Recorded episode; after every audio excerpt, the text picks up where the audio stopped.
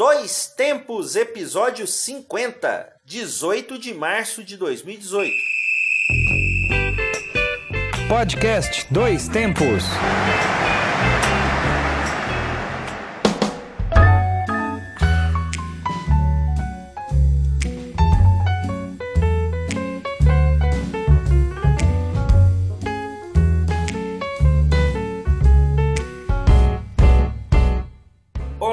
18 de março de 2018. Eu sou João Luiz Reis e esta é mais uma edição do Dois Tempos. O podcast já chegou no número 50, hein? Já É. 50 já. Ficando velho, Ale. 50, cinquentão em forma. Estamos aqui então com este podcast que leva até você informação, debates, opiniões e o melhor da memória esportiva.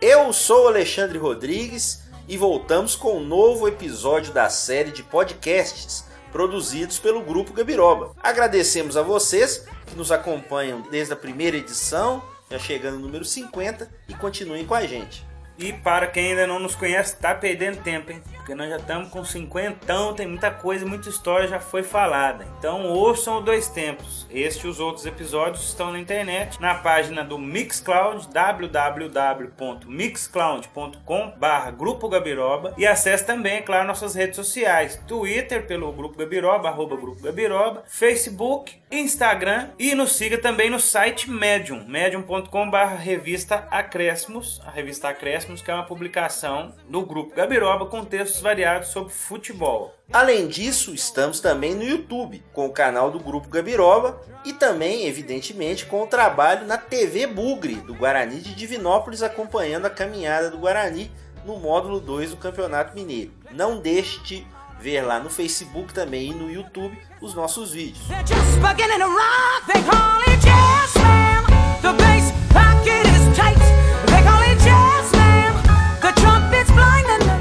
E hoje aqui, como nosso comentarista, participante e apresentador e vice-versa, Alexandre Eu Rodrigues mesmo. e eu, João, né? Vamos fazer Hoje não estamos no Farião, estamos no estúdio Ah, alternativo. sim, é mesmo. A última vez, o último programa, gravamos diretamente de um treino lá no... É possível que a gente volte até no fim do campeonato a gravar lá mais alguma vez. Então vamos lá, Lê. Vamos começar o programa de hoje com os nossos destaques. Vamos lá. E no programa de hoje você confere. O Brasil é mesmo o país do futebol? A média de público baixa nos campeonatos mostra que perdemos esse título? Hoje também vamos contar histórias do esporte e resgatar algumas lembranças culturais. O que, que você vai contar, Lê? Como hoje nós estamos chegando no número 50 e chegando também perto da Copa do Mundo, eu vou basear as minhas histórias daqui até na Copa, na Copa do Mundo. Várias histórias curiosas, diferentes, mas para começar, vamos falar basicamente como se deu o início da Copa com a Copa de 1930 no Uruguai. Vamos fazer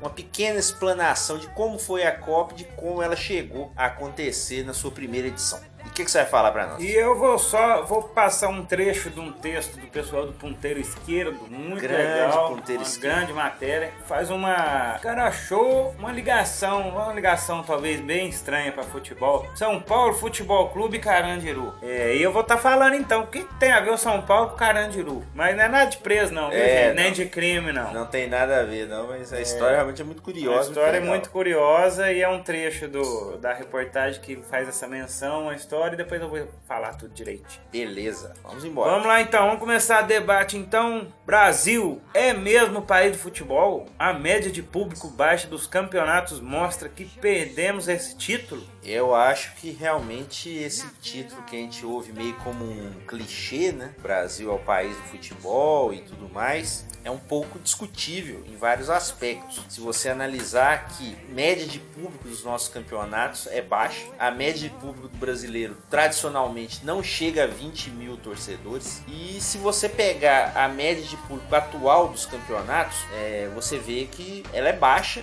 mesmo não sendo só campeonatos como os estaduais que são tão achincalhados aí ultimamente pela mídia. Pra você ter uma ideia, até nos jogos da quarta-feira dessa semana passada na Libertadores, a média de público no Brasil, em jogos no- realizados no Brasil, no levantamento feito pelo Globoesporte.com, é de 12.847. A média ainda baixa, mesmo para Libertadores. Considerando aí estádio capacidade de 40 mil pessoas. Da Copa, Até do, mais. da Copa do Brasil, a média, tudo bem que nós temos jogos ainda em estádios menores, times também um pouco menores, mas você tem uma média de 3.704 pessoas. E a média do que é cobrado do ingresso, R$19,00 na Copa do Brasil. E mesmo na Copa do Nordeste, que é tão exaltada como um grande torneio, e é um torneio que tem uma iniciativa legal, mas fica às vezes um pouco deslocado no calendário, a média de público até agora é de 3.202 pessoas, com o ticket médio cobrado de 13 reais. Então assim, o ingresso ele não é tão caro, claro que tem essas condições do brasileiro de poder ir ao estádio, questão financeira, mas a média de público em geral, ela fica muito aquém do que poderia ser, né, João? Não, e a questão que você falou aí do valor, porque quando a gente pensa no valor,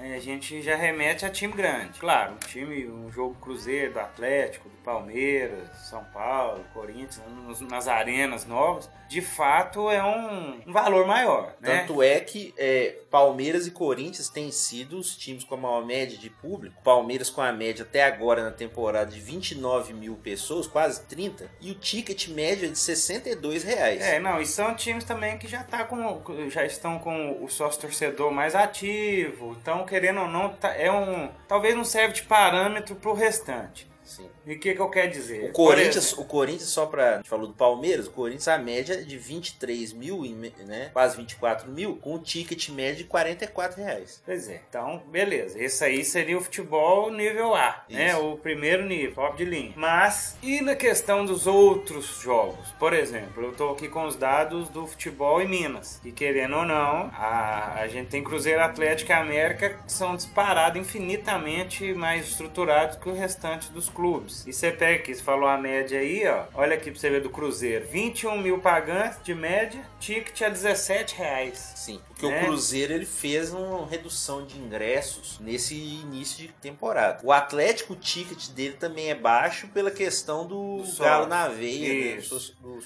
Mas você pega, por exemplo, o futebol lá, o raizão mesmo, igual a gente tá acompanhando aqui, o módulo 2. São 20, re- 20 reais o ingresso. Meia, 10. Ou se você for ficar na, na parte antiga do estádio, também 10. É isso, na parte mais antiga. Mas o que, que acontece? Aqui até a torcida tá indo bem. Mas quando depende muito do resultado, o time tá indo bem, o pessoal vai. Mas é, eu não acredito, às vezes, se tivéssemos um estádio maior que ele encheria, por exemplo, em Divinópolis, que é uma cidade de 200 mil habitantes, eu não acredito que se tivéssemos um time que, mesmo na primeira divisão, encheria. Mas você sair de casa quarta-feira, em toda a situação do país, de insegurança, de gasto de transporte, e a questão das transmissões de TV, que eu acho que podem influenciar, talvez, diretamente na questão do estádio, é, de, de ter ou não torcida no estádio, é, complica. Mas isso aí também, como no tema do debate é o, se ainda é o país do futebol, eu acho que pelo fato das transmissões e o engajamento pessoal, pelo menos via TV, não só no estádio, acho que pode ser que sim.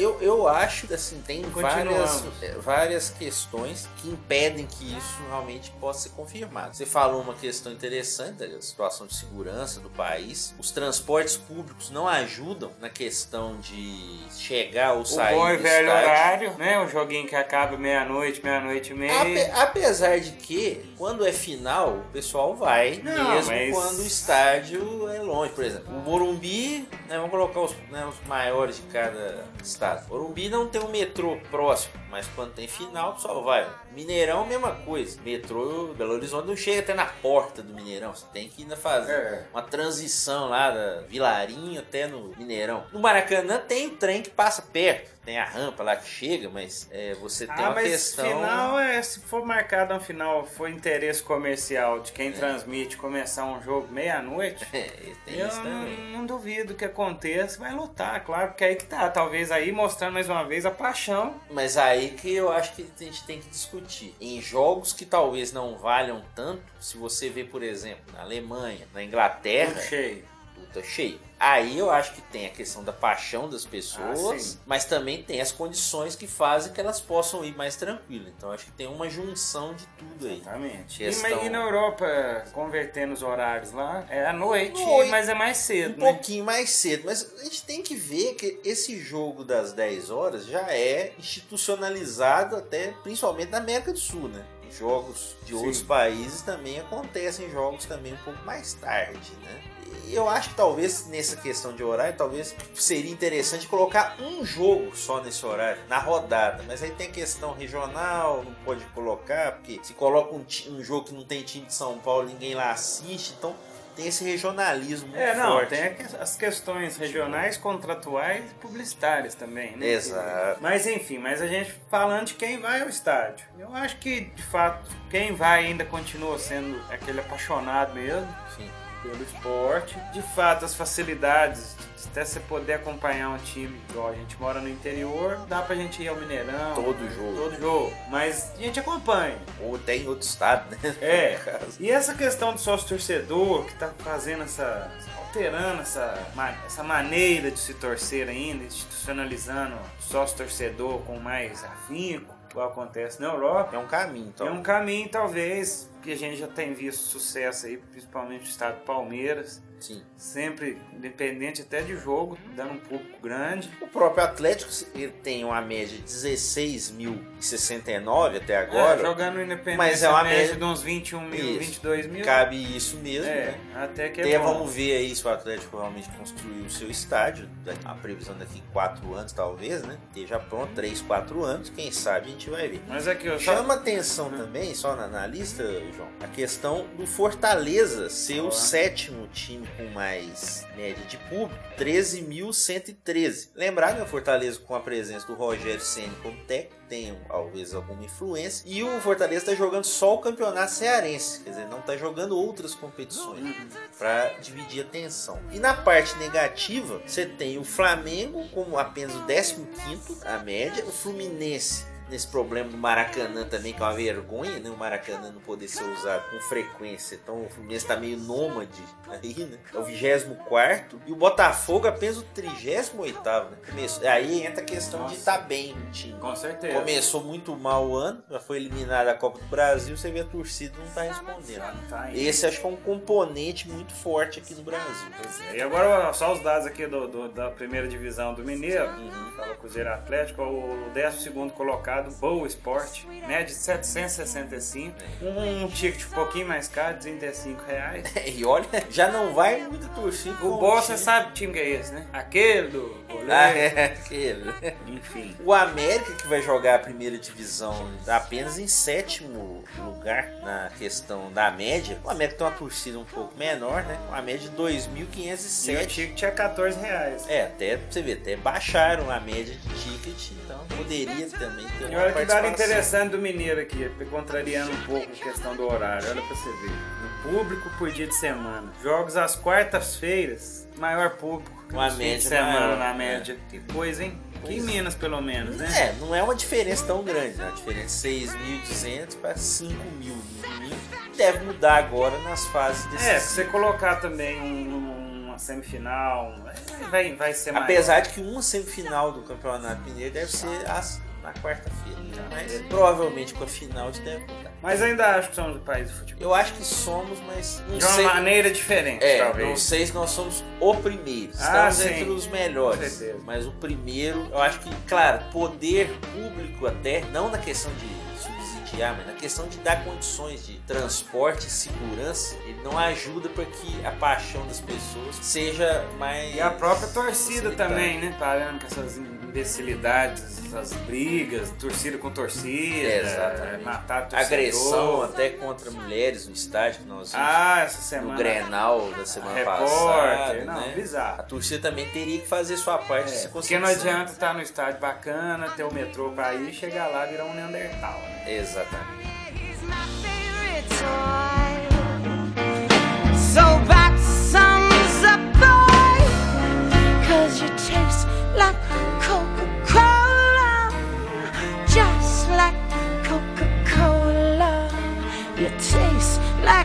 Coca-Cola.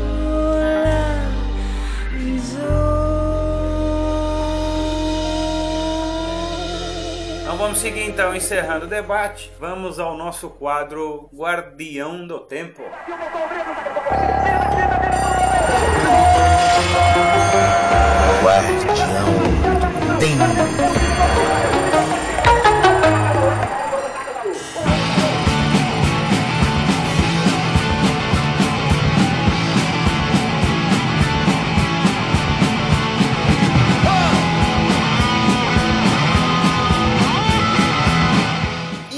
Já é tradição, vamos relembrar algumas datas importantes na história. Vamos lá, vou começar. 18 de março de 1977, a banda The Clash lança seu primeiro compacto, White Riot, alcançando sucesso considerável no Reino Unido. Apesar disso, a gravadora CBS se recusou a lançá-los nos Estados Unidos, só fazendo dois anos depois. É engraçado, né? Que o The, Clash ele começou com a banda mais raiz, vamos dizer assim. Punk raiz? Punk raiz, vamos dizer assim, né? Depois ele foi adicionando elementos no seu som, até questão de reggae, ska, é uma banda realmente mais... A banda mais eclética que o Ramones, Sex Pistols, né? Do, do punk. Então, o, não foi um sucesso comercial logo de cara. O The- Rock in the Casbah, The Clash? Sim, Ah. Rock the Casbah já, já na fase já mais, Mais eclética. anos 80, Anos né? 80 tal. O Aquele The Clash. The Clash acabou no meio dos anos 80, né? Não durou tanto assim, mas deixou sua marca no punk rock também, com certeza.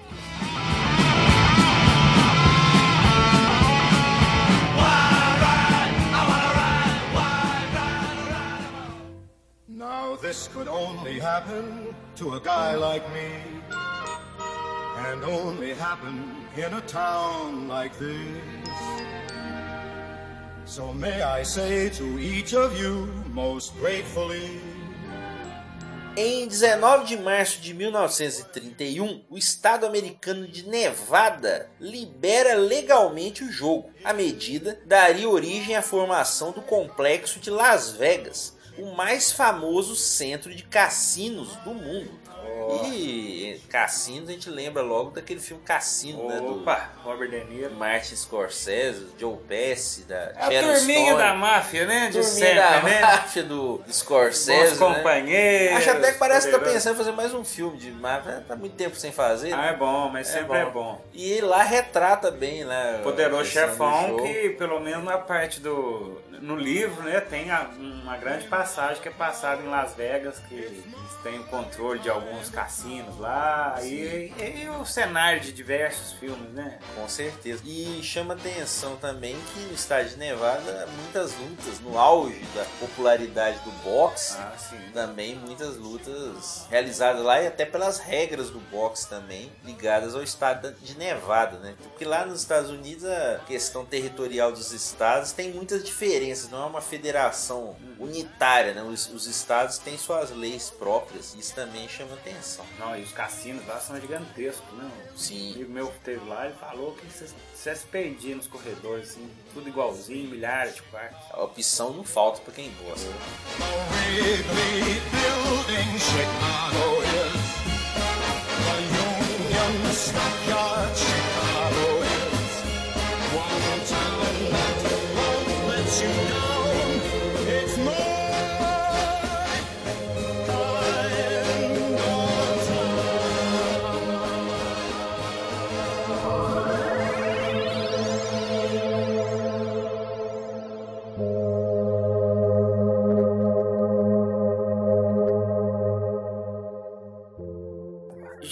20 de março de 1727, faleceu Isaac Newton, astrônomo, alquimista, filósofo natural, teólogo e cientista inglês, mais reconhecido como físico e matemático. Em uma pe- Só isso, o homem né? é tudo, né? Em uma pesquisa promovida pela Royal Society de Londres, Newton foi considerado o cientista que causou maior impacto na história da ciência. Sua obra, Princípios Matemáticos da Filosofia Natural, Virgem Maria, é considerada uma das mais influentes na história da ciência. Publicada em 1687. Essa obra descreve a lei da gravitação universal e as três leis de Newton, que fundamentaram a mecânica clássica. Eu não Ei, vou. minhas aulas de física. Eu não hein? vou nem aqui tentar falar Toda ação tem uma reação. Ah, não lembro as outras. Tá vendo? É física, eu vou te falar que é a minha matéria Eu lembro da professora. Dona Lúcia. Ô, Dona Lúcia, obrigado. Pois é, serviu pra gente passar, mas física realmente não é o nosso forte. Mas a gente pode tentar dar uma olhada quais são as três leis. Vamos de- ver as três leis de Newton. Pesquise aí. É, tem que pesquisar, porque realmente. Enquanto você pesquisa, eu vou ler a outra data. A gente te- vai no final. Vai lá.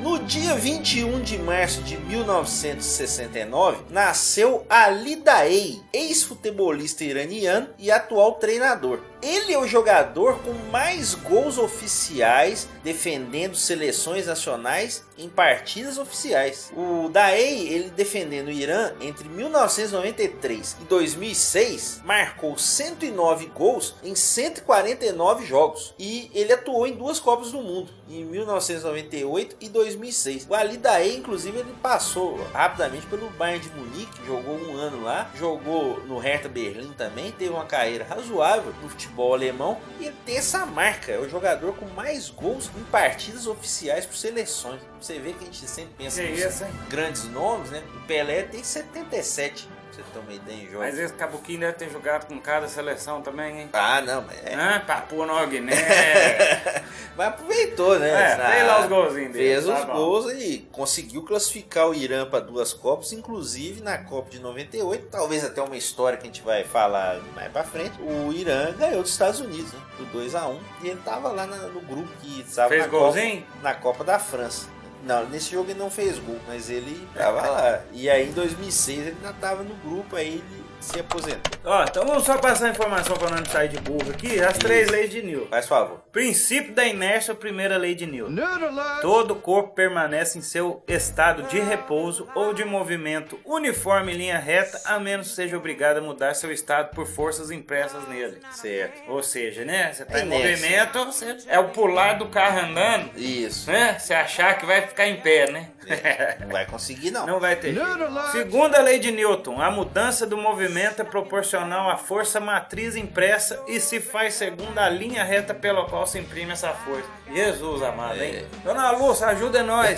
Vamos tentar. Aqui, ó, os um Ah. exemplozinho que os carros podem aumentar e diminuir suas velocidades graças à ação de forças aplicadas pelo motor e pelo freio, respectivamente. Pela reta. Ah, isso aqui inclusive é um dos questionamentos de como o super-homem voaria se ele não tem uma, uma propulsão. Pois é. É interessante mesmo, segundo a lei de Newton e quadrinhos. Super-Homem fez sucesso mesmo contra a Ele física. ignorou as leis de Newton, pois Exatamente. é. Em de serem aplicadas no universo inteiro, o que tudo indica, o kryptoniano veio aqui e calou a boca. Exato. Vários heróis, Ele não é inclusive. daqui, ele não é daqui. Era de fora. E a terceira lei de Newton que eu havia adiantado, a uma ação sempre se opõe a uma reação igual, ou seja, ações de dois corpos, um sobre o outro, são sempre iguais e se dirigem a partes contrárias. Inclusive, isso vale na vida, né? É. Ah, normalmente, às vezes, tome cuidado, né? aí. Toda ação corresponde a uma reação. Bom, Cuidado. então, lei de Newton esclarecidas, o homem que depois. Não, vou, vou, ó, o nome do livro, né? Que coisa boa pra ler na hora que você tiver com uma dor de cabeça. Princípios matemáticos da filosofia natural. Você Ei, você melhora na hora. Melhora na hora porque você vai ficar louco. Com certeza. I got a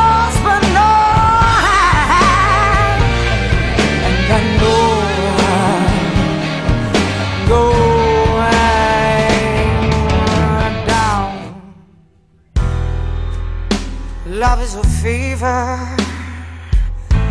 and is burning me alive.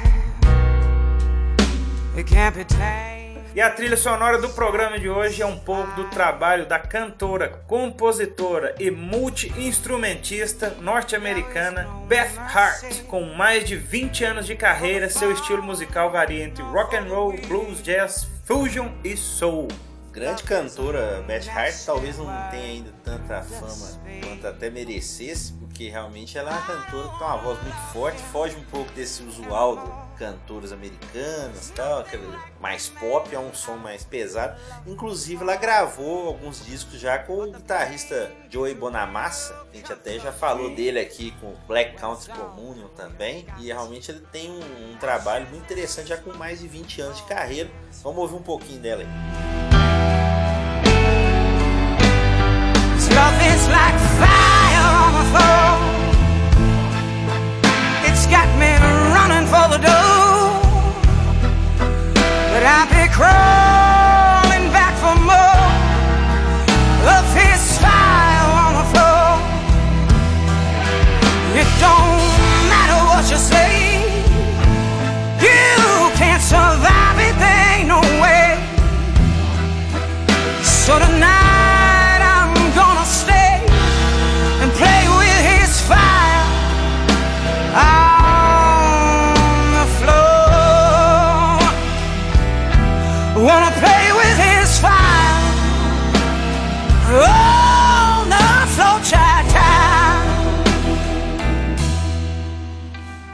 sequência ao programa, tá sentindo o cheirinho? Ah, cafezinho. Cafezinho? Cafezinho é sempre bom. Opa! Apesar de que diz que aumenta a dor de cabeça. Ah, meu Deus! Não, mas é bom. Até porque tem remédio que tem cafeína também. Então, Então eu vou deixar você contando uma história aí pro pessoal enquanto eu vou lá coar o café. Ah, vai lá. Você vai falar sobre as Copas. Antes tem a vinheta. Ah, é. Dedinho de prosa.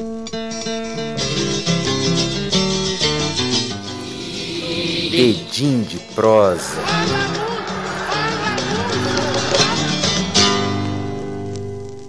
E mais uma vez, então, vamos relembrar algumas histórias importantes e curiosidades do mundo esportivo. Alexandre, enquanto eu vou lá passar o café, Beleza. Alexandre vai falar a sua história das Copas do Mundo, já começando a entrar no clima. Pois é, eu vou, partir desse programa, tentar sempre trazer alguma história da Copa do Mundo, que eu acho que né, já estamos na hora, já começando o clima. Nessa semana agora, no fim da semana, já tem data FIFA, com os amistosos. Os últimos amistosos com mais tempo de trabalho para depois ter a convocação de todos para a Copa. Então a gente vai começar aqui, pelo menos nessa parte do dedinho de prosa, eu vou sempre tentar trazer uma história relacionada à Copa do Mundo. Como toda história, tudo tem um começo. Então hoje eu vou falar do que levou a se fazer a Copa de 30 no Uruguai. Não era uma missão fácil. A América e a Europa sofriam consequências da crise econômica de 1929, né, a quebra da bolsa de Nova York, que causou um desemprego em série e muitas falências de empresas de pequeno porte, até mesmo a grandes bancos. O futebol era organizado pela FIFA desde 1904 ainda engatinhava, né? Um futebol completamente diferente do que temos hoje, obviamente. Mas se o cenário do mundo não ajudava muito, escolher o Uruguai como sede do primeiro torneio mundial da história fazia todo sentido. Afinal, o Uruguai era bicampeão olímpico e o torneio olímpico, até naquela época, era o que se tinha de base para se ver quem que jogava bem futebol, vamos dizer assim. Ajudava também é, no plano simbólico, político, e como sempre, política tem a ver com futebol, apesar de Uhum. alguns disserem que não, mas ajudava o fato O homem sapatento. é, o sapatinho. Apesar do Uruguai completar, é, fazia sentido, inclusive, pelo Uruguai completar 100 anos da sua independência, em 1930. Então, no Congresso Técnico da FIFA, realizado em Barcelona, um ano antes, 1929, definiu-se que a primeira edição do Mundial seria no Uruguai. Porém, houve um certo improviso, porque apenas 13 seleções participaram, muita coisa relacionada, inclusive, à distância né, que se havia que percorrer, principalmente das seleções europeias, a se chegar no Uruguai. Nessa época não houve eliminatória, que houve convite para se trazer seleções. E os casos engraçados, realmente, das quatro seleções europeias que vieram, chama atenção o fato que apenas vieram não necessariamente pela questão técnica, porque a França veio disputar a Copa, que era a terra do Jules Rimet, na época presidente da FIFA. A Bélgica era a terra do vice-presidente da FIFA, veio jogar também. E Romênia e Iugoslávia jogaram a Copa por uma rivalidade entre os países. Então, um foi E jogar. é a Copa- lavar roupa suja aqui. É meio por isso. Já que um vai, o outro também vai. Ah, então foi meio sim. por isso Sei como também. que não é tanto pela questão técnica. Então realmente havia uma necessidade de Tipo a participação. corrida espacial. É, já que vocês vão fazer, nós vamos também. Então, então hav- houve essa participação de Romênia e Iugoslávia. E nada mais. Só esses quatro que vieram da Europa. No restante, nós tivemos seleções da América do Sul mesmo: Argentina, Bolívia, Brasil, Chile, Paraguai, Peru e Uruguai, dono da casa, mais times da América do Norte, Estados Unidos e México. E só. Os estádios onde ocorreram as partidas foram todos na mesma cidade. Também é um fato único na história das Copas. Todos os jogos foram apenas em Montevidéu. Os jogos Nossa, que coisa, aconteceram no Estádio Centenário, foi construído especialmente para a Copa, continua até hoje aí de uma maneira mítica até, inclusive há a possibilidade de 2030 a Ah, Copa é, ser voltar, realizada né? no Uruguai para celebrar essa primeira edição. O outro estádio é o Parque Central, que também existe até hoje. É o estádio nacional, que, claro, com reformas e tudo mais, mas continua lá ah, no seu local. E o estádio Pocitos. Esse estádio não existe mais. O Pocito. Pocitos é um estádio menor. E lá foi também disputada a Três Copa. estádios. Três estádios apenas para 13 times. Até que É, não houve mudou as coisas tanta. bastante, hein? Não era o padrão FIFA Não ainda, era o né? padrão FIFA. Você vê como é que são as coisas. É, para você ter uma ideia, já vou falar a campanha do Brasil. O Brasil não ficou realmente com destaque nessa Copa. O Brasil ficou em sexto lugar e jogou apenas duas partidas. Primeiro jogo, o Brasil perdeu para a Iugoslávia por 2 a 1 Depois jogou contra a Bolívia, ganhou de 4 a 0 Mas o Brasil foi eliminado nessa fase. A Iugoslávia avançou pelo confronto direto. O primeiro gol do Brasil em uma Copa foi marcado pelo Preguinho. Ó, Preguinho que jogava no Fluminense e ele que fez o primeiro gol do Brasil em Copas do Mundo. E aí, no caso, o Brasil foi eliminado. E no caso do Brasil também, nós temos que dizer que havia uma rixa entre jogadores do Rio de Janeiro e de São Paulo. Não de jogadores, mais a, a comissão técnica, também os dirigentes. A comissão técnica da Confederação Brasileira de Desportos, CBD na época, foi montada sem a presença de integrantes da Associação Paulista de Esportes Atléticos. Em retaliação, né, então só tinha carioca na comissão técnica, São Paulo vetou a convocação de jogadores que atuavam no estado. Assim, nomes importantes da época, como Frenderrache, Feitiço e Del Débio, não vestiram a camisa da seleção que atuou no Uruguai. Então o Brasil ele não foi com o melhor time. Aconteceria a mesma coisa em 1934. O Brasil só foi com o melhor que ele podia só em 38. E aí depois até, quem sabe, a gente fala mais sobre isso. Vamos, para encerrar, falar diretamente da final, que foi entre Uruguai e Argentina. Uruguai e Argentina superaram os Estados Unidos e Iugoslávia na semifinal e chegaram à decisão do título. A final que aconteceu em 30 de julho de 1930. A Copa durou de 13 de julho até 30 de julho. Só para ressaltar, antes de falar da final, o primeiro gol da Copa foi do Lucien Laurin, jogador francês. Fez o primeiro gol em Copas do Mundo.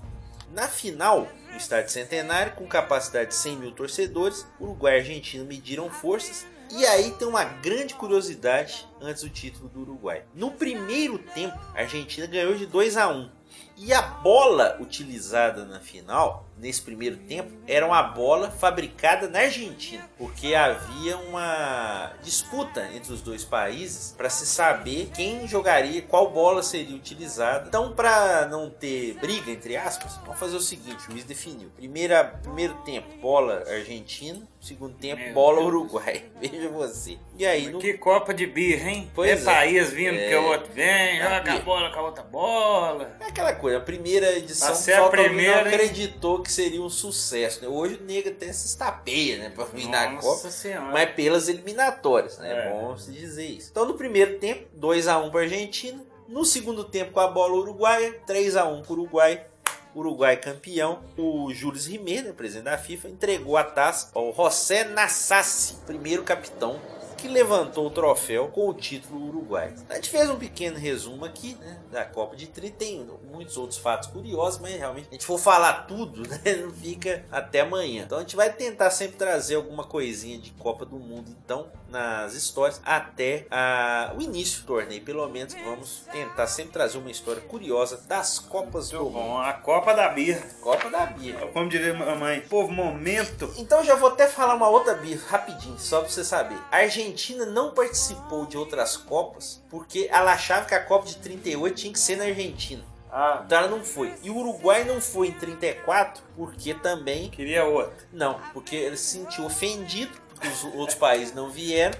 Em Ei. 34 ele também não foi. Hermanada Pra você ver, birrenta, hein? para você ver também como o Brasil ele tem uma certa não ajuda, mas essa coisa do Brasil ser o único que participou de todas, teve algumas facilitações. Se o Brasil tivesse que enfrentar na eliminatória algumas vezes Argentina e Uruguai, às vezes o Brasil corria É. risco pelo menos, principalmente nessas primeiras copas, perder, né, e não participar. Então o Brasil ele teve uma sorte. Cara, que negócio. viu? Pô, Mas a birra, a birra é universal. A birra é universal. Exatamente. Muito bem.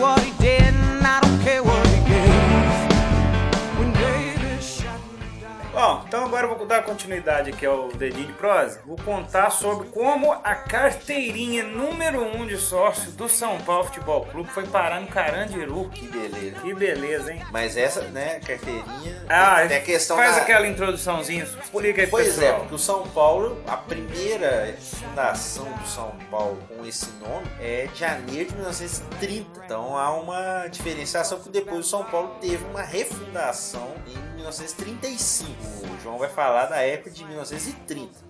Pessoal de 30. Beleza. Você que conhece. Quem que foi o primeiro goleiro do São Paulo nessa época? Foi o Nestor, Nestor de Almeida. Primeiro goleiro do- dessa, dos anos 30 do São Paulo. É, coincidentemente, foi o primeiro torcedor inscrito no clube do São Paulo, né? E como que isso aconteceu, essa... O que, que aconteceu na vida dele? Eu sou Nestor, eu tô citando aqui um texto do Ponteiro Esquerdo, no Medium, que é a reportagem do Paulo Júnior, que ele faz uma, um- uma, uma grande reportagem contando várias curiosidades. E eu quis destacar essa do Nestor Almeida, que era o goleiro do São Paulo. O que aconteceu? Ele sempre fazia sua caminhadinha ali, já mais velho, por volta dos 80 anos, e fazia sua caminhadinha ali no, no Parque da Água Branca, lá em São Paulo. E ele sempre se encontrava, tinha um no Instituto de Pesca, que era alojado dentro do parque, tinha um rapaz novo lá, que usava uma camisa do São Paulo. Mas o menino sabia nada de São Paulo, né? E, e o Nestor sempre via ele lá e ficava indignado ali, porque ele fazia um serviço muito pesado no parque e tal. E o menino não tinha nem 20 anos ainda. Então o Nestor ficava inter... achava bacana, vez ou outra batia o papo com a turma, né? A turma do amendoim ali, da caminhada tal. E um dia ele lá pegou, viu o rapaz com a camisa do São Paulo, ele falou assim: Ah, não, São Paulino, vem aqui que eu vou te dar um negócio que vai mudar a sua vida. E ele pegou e deu pra ele a tal da carteirinha de sócio torcedor de número 1, um, né, do São Paulo. É, ele era a grande lembrança que ele tinha, né, do jogo. O rapaz que ganhou chamava-se Ronaldo Mazotto de Lima. E ele não tinha nem 20 anos, né? Pouco depois que ele ganhou essa carteirinha do Nestor, ele foi virar carcereiro do Carandiru. Olha pra você ver. É pouco depois até do massacre que teve lá em 92. Ele já tinha um histórico de ser carcereiro na família. Mas o que aconteceu? Aí ele começou a organizar um, um museu de coisas do Carandiru. Ele pediu autorização ao, ao diretor da cadeia para poder fazer essa. Quando tinha alguma coisa, tirar foto. E ele hoje é o dono, talvez, detentor de um dos maiores acervos, né? Mais de 5 mil itens relacionados a reportagens sobre o massacre, itens do massacre. E no meio disso tudo, tá lá a carteirinha de sócio número 1 um de São Paulo, ganharam do primeiro goleiro do São Paulo, hein? Quem diria, hein? Até para um caboclo que não fraga nada de não só não, não, não me recordo que se ele, como que ele escolheu usar as camisas de São Paulo, se ele nem era. Deve que era de família, né? Tradicional, né? Pelo que a gente viu, ele torce pro São Paulo, mas não, né, É, não tão acom- não ligado. acompanha, Ele é. gosta, mas não é tão ligado. E ele disse, inclusive, que já teve muitas ofertas pelo objeto. Inclusive, a liderança da escola Rosas de Ouro ofereceu uma cadeira cativa no Morumbi em troca da relíquia.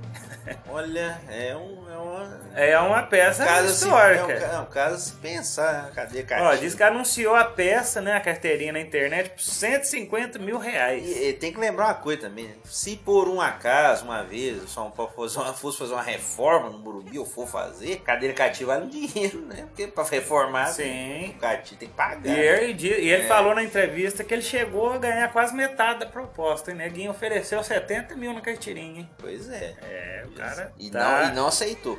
Não aceitou, ué. Ah, ele tá falando também, ele fala que às vezes nem foi uma oferta muito, foi só pra dar aquela. Jogar que é verde? É. Ah, vai que, né? Também tem isso. E o São Paulo, sempre sabendo dessa, dessa, dessa peça importantíssima para a história do clube, fica lá beirando também, né? Fazendo uma gradinha, mas o homem tá bem resistente. Pois é, então é isso aí. Como que, di- quem diria, um item futebolístico tão tamanha importância estaria dentro do Carandiru, mas não entrou por meios ilícitos, É, de né? nenhuma. Só uma coincidência onde o Nestor, o goleiro, deu esse presente pro São Paulo por ver que ele era torcedor, em pés não entendia nada, né? Mas usar a camisa, mas ele ganhou até pelo esforço, porque ele fazia um serviço pesado lá no, no parque da Água Branca em São Paulo. É, e com esse sobrenome, né? Mozato, como é que é? É Ronaldo Mazotto. Mas outro. Ou era São Paulo ou era Palmeiras, né? É meio- Queria vestir essa camisa, né? É meio italiano, assim, né? É. Mas interessante é guardar, né? Tem, mas é, guarda também, talvez, claro, pela raridade,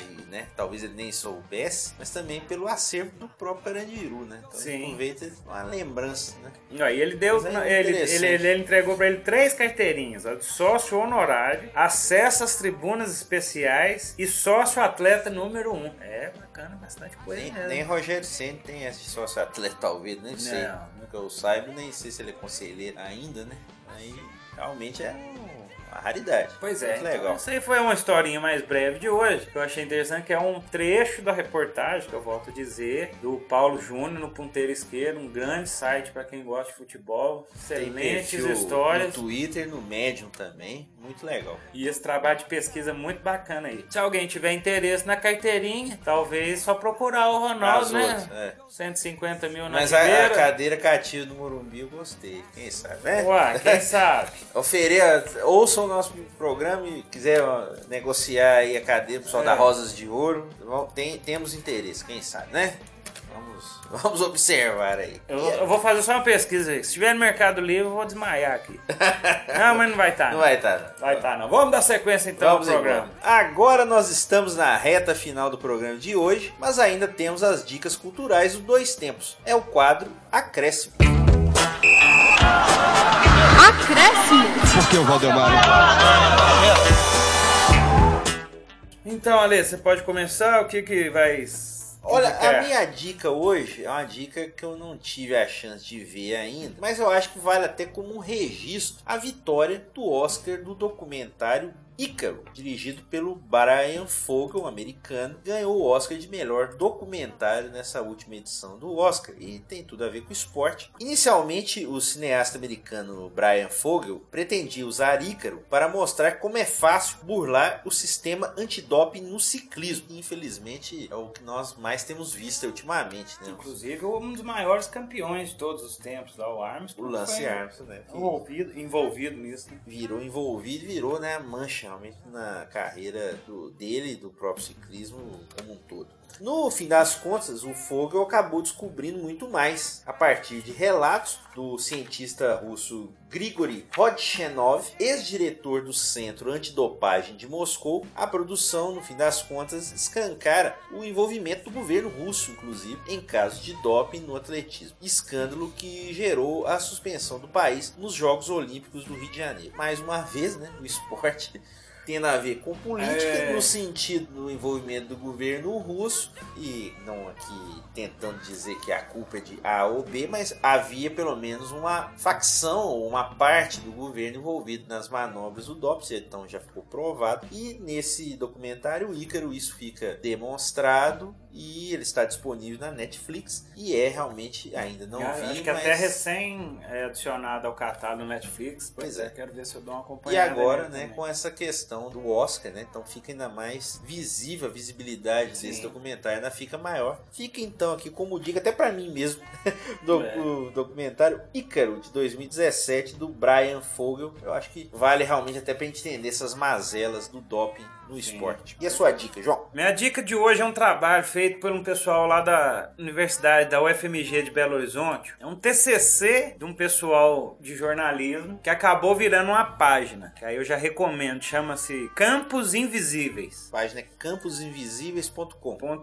.com, que é fantástico. O que o pessoal fez? O pessoal fez um levantamento dos estádios que já existiram em Belo Horizonte e hoje não existem mais. Então, eles fizeram esse levantamento, acharam times, estádios, torcida, muita coisa. Fizeram um levantamento sensacional, histórico, esportivo de futebol em Belo Horizonte. E o site é muito bacana porque ele já mostra ali de cara já algumas fotos sensacionais de época, mostrando alguns estádios. Ele tem um mapa, né, tipo GPS, de onde ficava todos esses estádios marcados em Belo Horizonte, estado do Prado, Santo Agostinho, no centro, Savassi. Savassi. E ele também tem uma linha do tempo, que é contando toda a história do futebol em BH. Então, por exemplo, a primeira exibição do futebol de BH foi em maio de 1904, no dia 3 de maio, onde rolou a primeira vez em Belo Horizonte. Victor Serpa organizou uma exibição no Parque Municipal. Exibição, hein? Como se Exibição. fosse uma novidade, como se fosse o curling. É, exatamente. É exibido, um esporte novo, assim. O que, que é isso, meu Deus? É exatamente. Então, é uma dica muito massa, é um site muito bacana. Quem gosta aí de cultura, é, de história, de futebol, igual a gente tava falando do ponteiro esquerdo, que faz pesquisas sensacionais. Esse trabalho dos moleques aqui ficaram, ficou muito bom. Ó, é um trabalho que tem orientação do professor Carlos D'Andrea e Anderson Cunha. Trabalho foi feito pelo Carlos Oliveira, Ives Teixeira Souza, Gabriel Amorim e o Lucas Souza. Então cada um tem a sua paixão pelo futebol à sua maneira, se uniram e fizeram um TCC que acabou virando um site, foi divulgado na imprensa, o pessoal fez matéria com eles. Então fica a dica aí de site, camposinvisíveis.com. Muito legal mesmo. Já tinha até falado, talvez aqui, algum programa. Agora, a dica mais completa, acesse Isso. realmente. Muito legal. O Dois Tempos está nos acréscimos, mas ainda dá tempo de tocar uma música. E hoje vamos homenagear a cantora da trilha sonora, Beth Hart, com Good Day to Cry. Do disco Fire on the Floor, de 2016.